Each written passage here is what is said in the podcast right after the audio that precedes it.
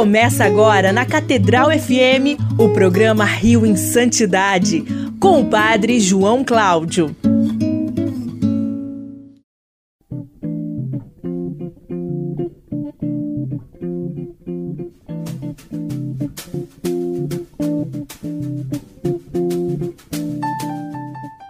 Louvado seja nosso Senhor Jesus Cristo, para sempre seja louvado. Um bom dia, querido amigo ouvinte da nossa rádio Catedral FM 106,7, a sintonia da felicidade. Eu sou o Fábio Luiz e esse é o nosso Rio em Santidade, o nosso encontro semanal com você, querido amigo ouvinte da nossa rádio Catedral FM, para falarmos sobre a santidade. E continuando o assunto, o tema do domingo passado, nós vamos continuar a falar da vida de São Francisco Xavier. No programa passado, Padre João abriu né, o nosso programa falando sobre a sua vida, o início ali da sua caminhada, até chegar né, na, em Goa, na Índia. E hoje nós vamos falar da sua vida apostólica na Índia, na China, no Japão, esse grande apóstolo do Oriente. Também não podemos deixar né, de agradecer a Deus pelo aniversário da Rádio Catedral FM, 30 anos no ar, né, fez 30 anos no último dia 8, na, na quinta-feira, uma grande festa no, lá, na, lá, lá em Irajá, muito bonito.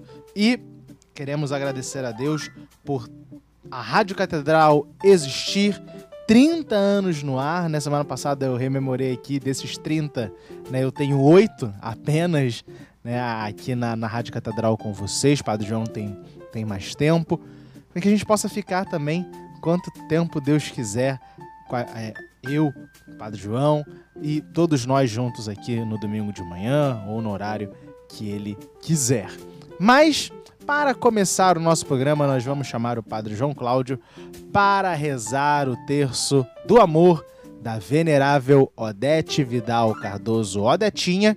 E, na segunda parte do nosso programa, nós vamos continuar a contar a história de São Francisco Xavier.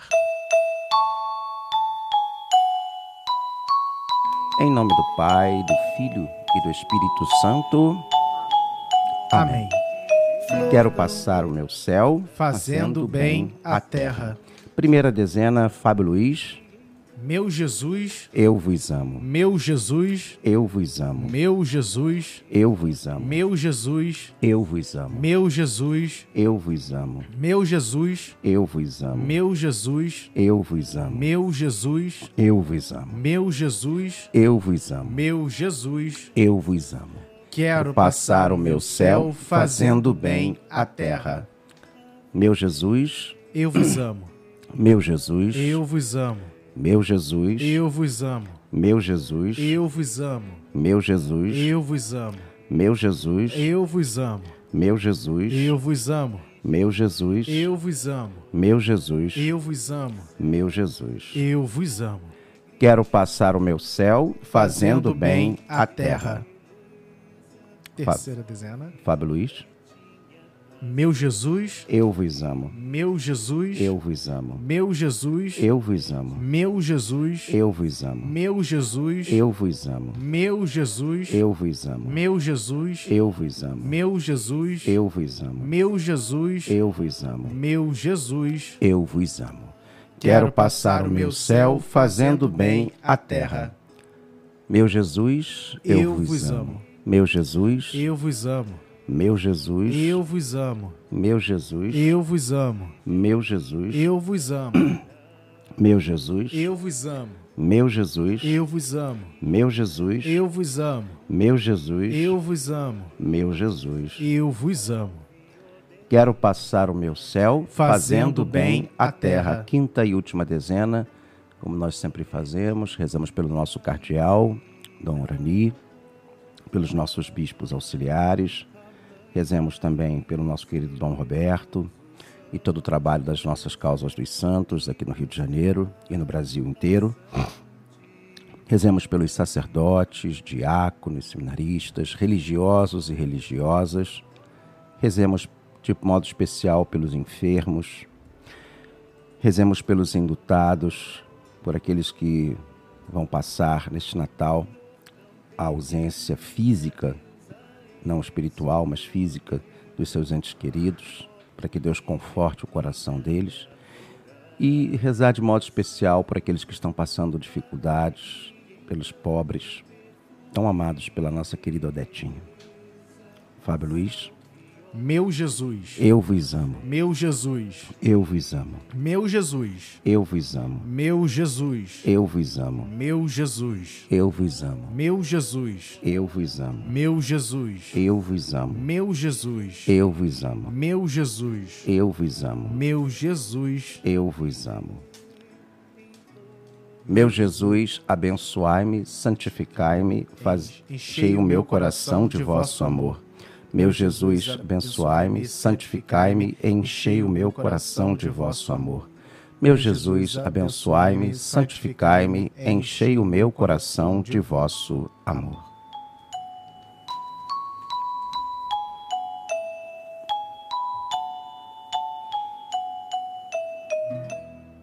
Estamos de volta com o nosso Rio em Santidade e nós vamos continuar a contar a história de São Francisco Xavier. Mas antes, nós não podemos é, deixar de avisar que você pode e deve ouvir novamente esse nosso programa ou recomendar para as outras pessoas também ouvir o nosso programa em formato de podcast. Ou seja, você pode e deve abrir lá o seu Spotify, iTunes, se você tem iPhone, é, você pode também nos achar no Google Podcasts, é, em outras plataformas de podcast também, porque estamos lá. No domingo, logo após acaba aqui o nosso programa, nosso programa acaba ali às 6 horas da manhã.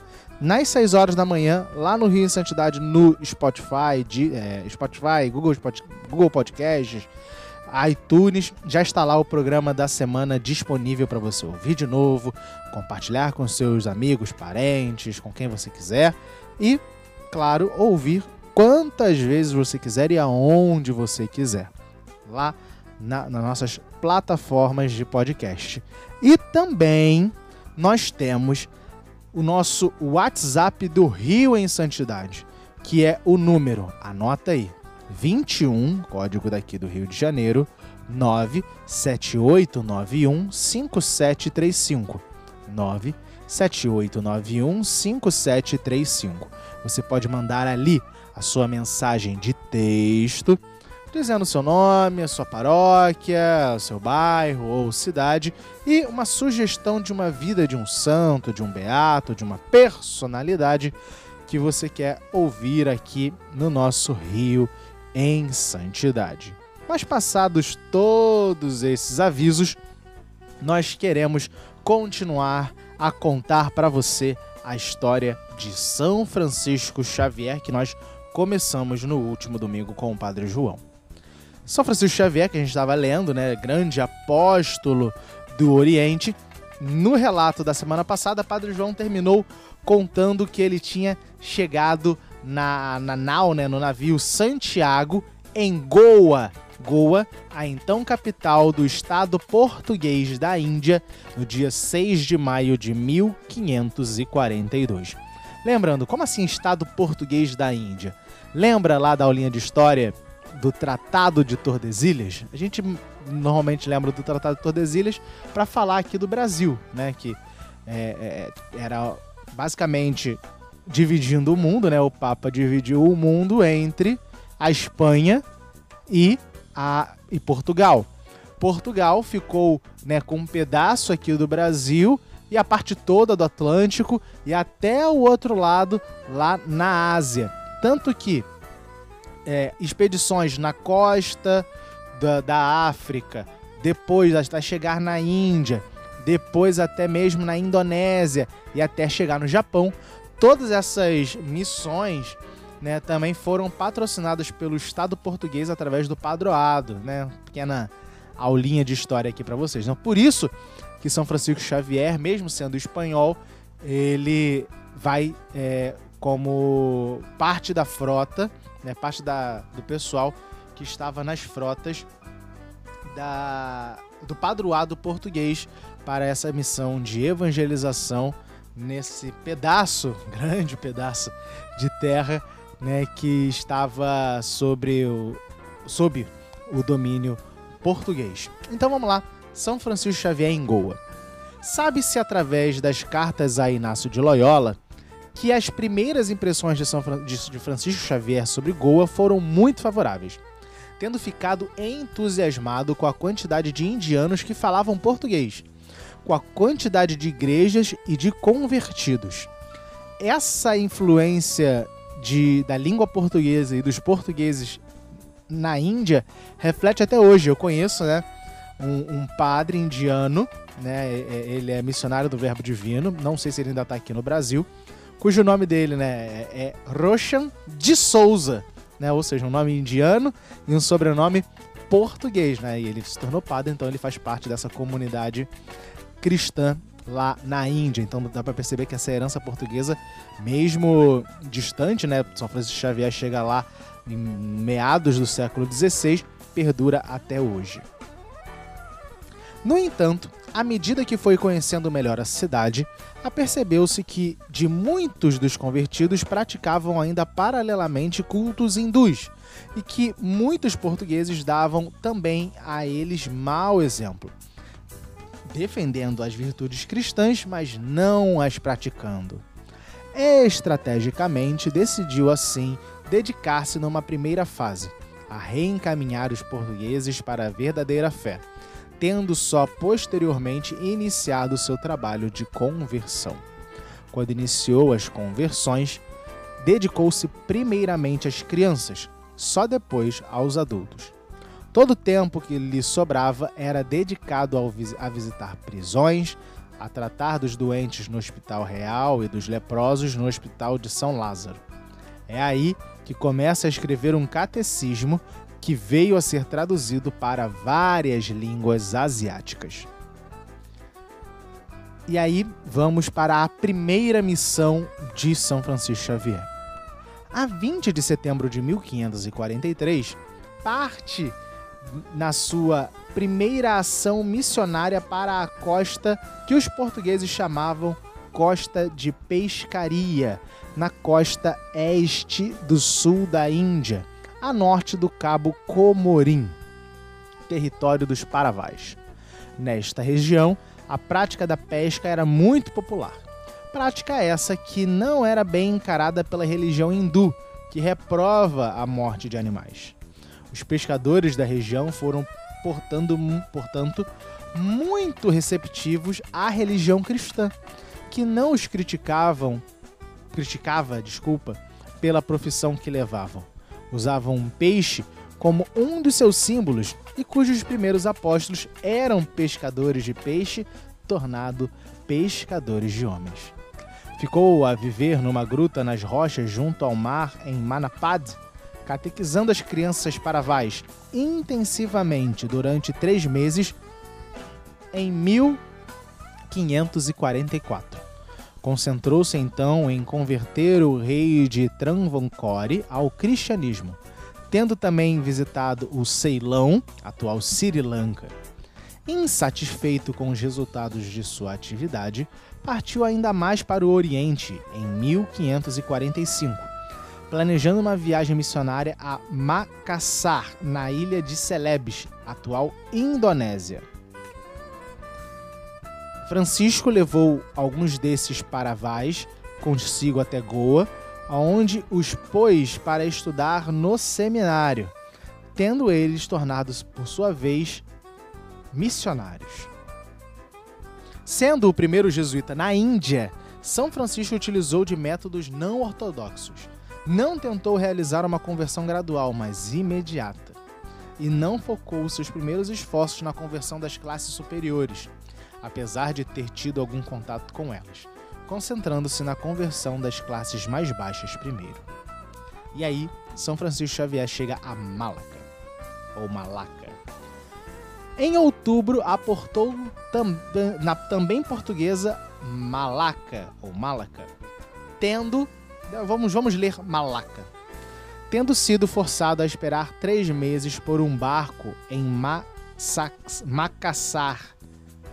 Macassar, desculpa. Desistiu desse objetivo e partiu para Malaca, ou Malaca, a 1 de janeiro de 1546 para as ilhas de Amboina, onde permaneceu até meados de junho. Visitou depois outras das ilhas Molucas, incluindo Ternate e Morotai.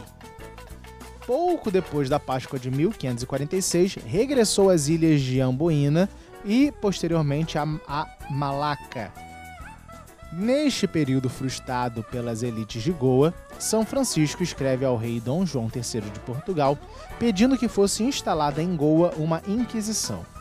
Esta Inquisição, a qual o rei se mostrou resistente, como se mostrara a sua presença em Lisboa, viria a ser instalada só oito anos após a morte de Francisco Xavier.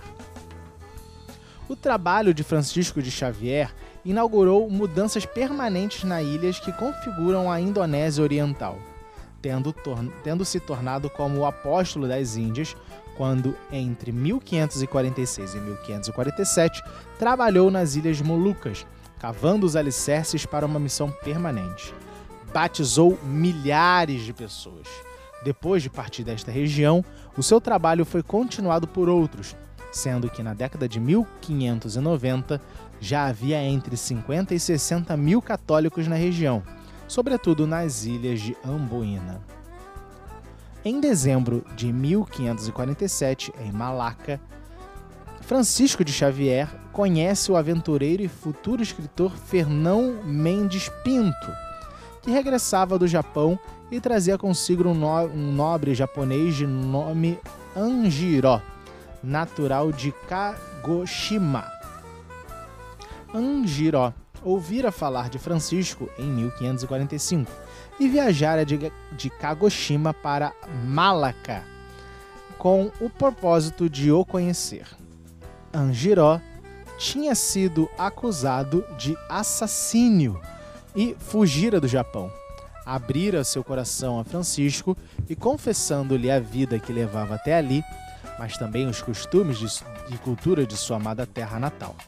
Angiró é batizado por Francisco Xavier e adota o nome português de Paulo de Santa Fé. Angiró era samurai e, como tal, tornar-se-ia um valiosíssimo mediador e tradutor para uma missão ao Japão, que assim se tornava cada vez mais próxima da realidade. E aí, abre aspas para São Francisco Xavier.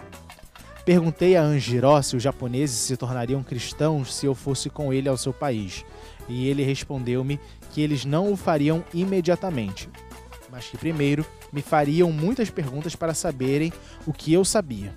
Acima de tudo, que eles quereriam saber se a minha vida corresponderia ao meu ensinamento. E aí, São Francisco Xavier volta à Índia. Regressando à Índia em janeiro de 1548, passa os primeiros 15 meses com variadas viagens e tomando medidas administrativas na Índia. Devido ao que considerou um estilo de vida não cristão por parte de muitos portugueses, que lhe impedia o trabalho missionário, viajou para o Sudeste. Partiu de Goa em, a 15 de abril de 1549 e parou em Malaca e visitou o Cantão, né, o, o Cantão que também é chamado, né, hoje a gente conhece como Guangzhou, né, Cantão, na China. Foi acompanhado por Angiró, pelo padre Cosme de Torres, pelo irmão João Fernandes e por outros dois homens japoneses que estudaram em Goa para servirem de intérpretes. Levou também consigo inúmeros presentes para o rei do Japão, já que tensionava apresentar-se perante ele como representante da cristandade. E aí, São Francisco Xavier chega ao Japão. Alcançaram o Japão a 27 de julho de 1549, mas só a 15 de agosto que foram autorizados a aportar em Kagoshima, o principal porto da província de Satsuma, na ilha de Kyushu. Foi recebido amigavelmente e ficou hospedado pela família de Anjiró até outubro de 1550. Entre outubro e dezembro desse ano, residiu em Yamaguchi, pouco antes do Natal, partiu para Kyoto, mas não conseguiu autorização para visitar o imperador. Regressou a Yamaguchi em março de 1551, onde o daim, daimyo daquela província, o que, que é o daimyo? Daimyo é um poderoso senhor de terras no Japão. É, o daimo daquela província o autorizou a pregar. Contudo, faltando-lhe a fluência na língua japonesa, teve de se limitar a ler alto a tradução do catecismo feita com Anjiro, o daimyo, muito mal, comparando-a com se fosse um senhor feudal. Francisco teve um forte impacto no Japão, tendo sido o primeiro jesuíta a ir lá em missão. Levou com ele pinturas da Virgem Maria e da Virgem com Jesus. Estas pinturas ajudaram-no a explicar o cristianismo aos japoneses, já que a barreira da comunicação era enorme, visto que o japonês ser uma língua diferente de todas as que os missionários tinham até aí encontrado. Os japoneses não se revelaram pessoas facilmente conversíveis. Muitos já eram budistas, Francisco Xavier teve dificuldade em explicar-lhes um conceito de Deus segundo o qual Deus criara tudo o que existe. A seus olhos, Deus seria então responsável também pelo mal e pelo pecado, algo que para eles era uma ação incompreensível da parte de Deus. O conceito de inferno também foi difícil de explicar, pois os japoneses não aguentavam a concepção de que seus antepassados poderiam estar no inferno eterno, do qual era impossível libertá-los. Apesar das diferenças religiosas, Francisco de Xavier terá sentido que os japoneses eram um povo bom, como os povos europeus, e que por isso poderiam ser convertidos. Xavier foi bem acolhido pelos monges da escola de Shingon por ter usado a palavra Dainichi para descrever o Deus cristão. Depois de ter aprendido mais sobre as nuances da palavra, Francisco passou a usar a palavra deuso, da palavra latina e portuguesa Deus. Foi neste momento que os monges se aperceberam que ele pregava uma religião rival. No entanto, Francisco sempre respeitou o povo que o acolheu, tendo aprendido japonês, deixado de comer carne e peixe e cumprimentavam os senhores com várias vênias profundas, da forma que os japoneses cumprimentam até hoje, né? se reverenciando até lá embaixo tendo chegado em algumas circunstâncias a vestir-se com trajes japoneses, tudo para ser melhor aceito. Com a passagem do tempo, a missão de Francisco Xavier no Japão pôde ser considerada muito frutuosa, tendo conseguido estabelecer congregações em Irado, Yamaguchi e Bungo. Xavier continuou a trabalhar durante mais dois anos no Japão, tendo escrito um livro japonês sobre a criação do mundo e a vida de Cristo, até a chegada dos jesuítas que o vieram suceder, cujo estabelecimento supervisionou. E aí, São Francisco volta à Índia. É aí que decide regressar à Índia. Nessa viagem, uma tempestade força-o a parar numa ilha perto de Cantão, né, Guangzhou, na China, onde já estivera encontrar assim o rico mercador Diogo Pereira, um velho amigo de Coxim, que que lhe mostra uma carta proveniente de portugueses mantidos prisioneiros em, Guan, em Guangzhou, né, em Cantão, pedindo um embaixador português que intercedesse a seu favor junto do imperador. Mais tarde, durante a viagem, para de novo em Malaca em 27 de dezembro de 1551 e estava de volta a Goa em janeiro de 1552. Em 17 de abril, parte com Diogo Pereira a bordo da nau Santa Cruz a caminho da China. Apresenta-se como representante da cristandade e Pereira como embaixador do rei de Portugal. É pouco depois que se apercebe que esquecera de suas certidões que o confirmavam como representante da Igreja Católica na Ásia de novo, em Malaca, é confrontado pelo capitão Álvaro de Ataíde de Gama, que tinha agora controle total do porto e se recusara a reconhecê-lo como representante da Igreja Católica. E exige que e exige a Pereira que se resigne, resigne desculpa, ao seu título de embaixador. O capitão nomeia então uma nova tripulação para a nau e ordena que os presentes para o imperador sejam deixados em Malaca. De volta a Goa, Xavier não baixou os braços, ocupando-se em enviar para várias regiões da Índia os muitos grupos de novos jesuítas recém-chegados à Índia, com o objetivo de fundarem missões. Ocupou-se também com a direção do Colégio de São Paulo, em Goa, que formava catequistas e, padres asiáticos, promovendo ainda a tradução de livros religiosos para as línguas locais. Apesar da intensa atividade, Francisco Xavier acalentava o sonho de missionar na China, onde era proibida a entrada de estrangeiros. Parte, parte a 14 de abril de 1552, convencido de que conseguiria infiltrar-se secretamente e cativar chineses para o cristianismo. Desembarcou na ilha de São João e quando se encontrava em negociações com o mercador chinês que prometera levá-lo consigo, foi atacado por febres violentas. São Francisco Xavier morre a 3 de dezembro de 1552 numa humilde esteira de Vimes, abraçado ao crucifixo que o velho amigo Inácio de Loyola um dia lhe tinha oferecido.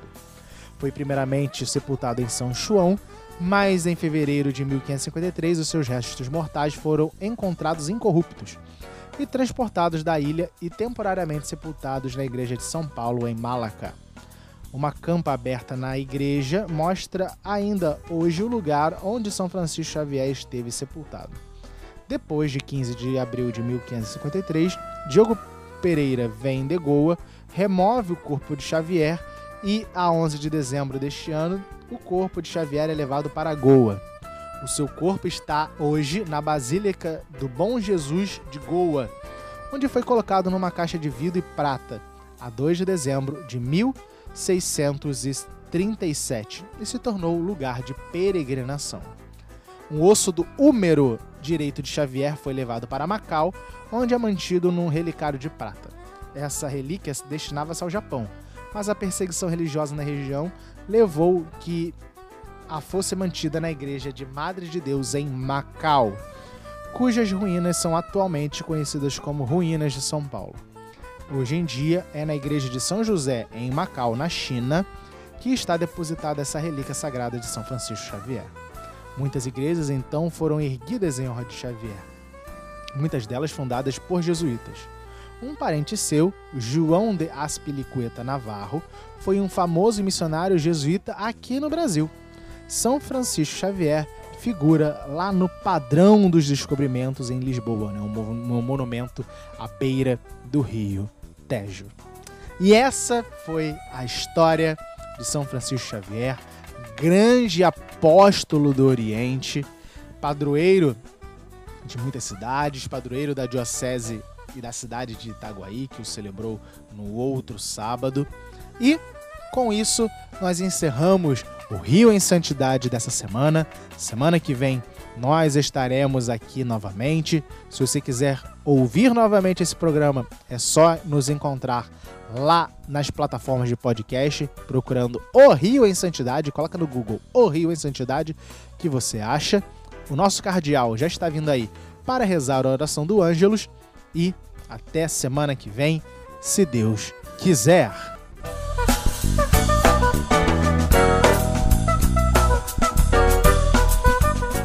O programa Rio em Santidade volta na próxima semana.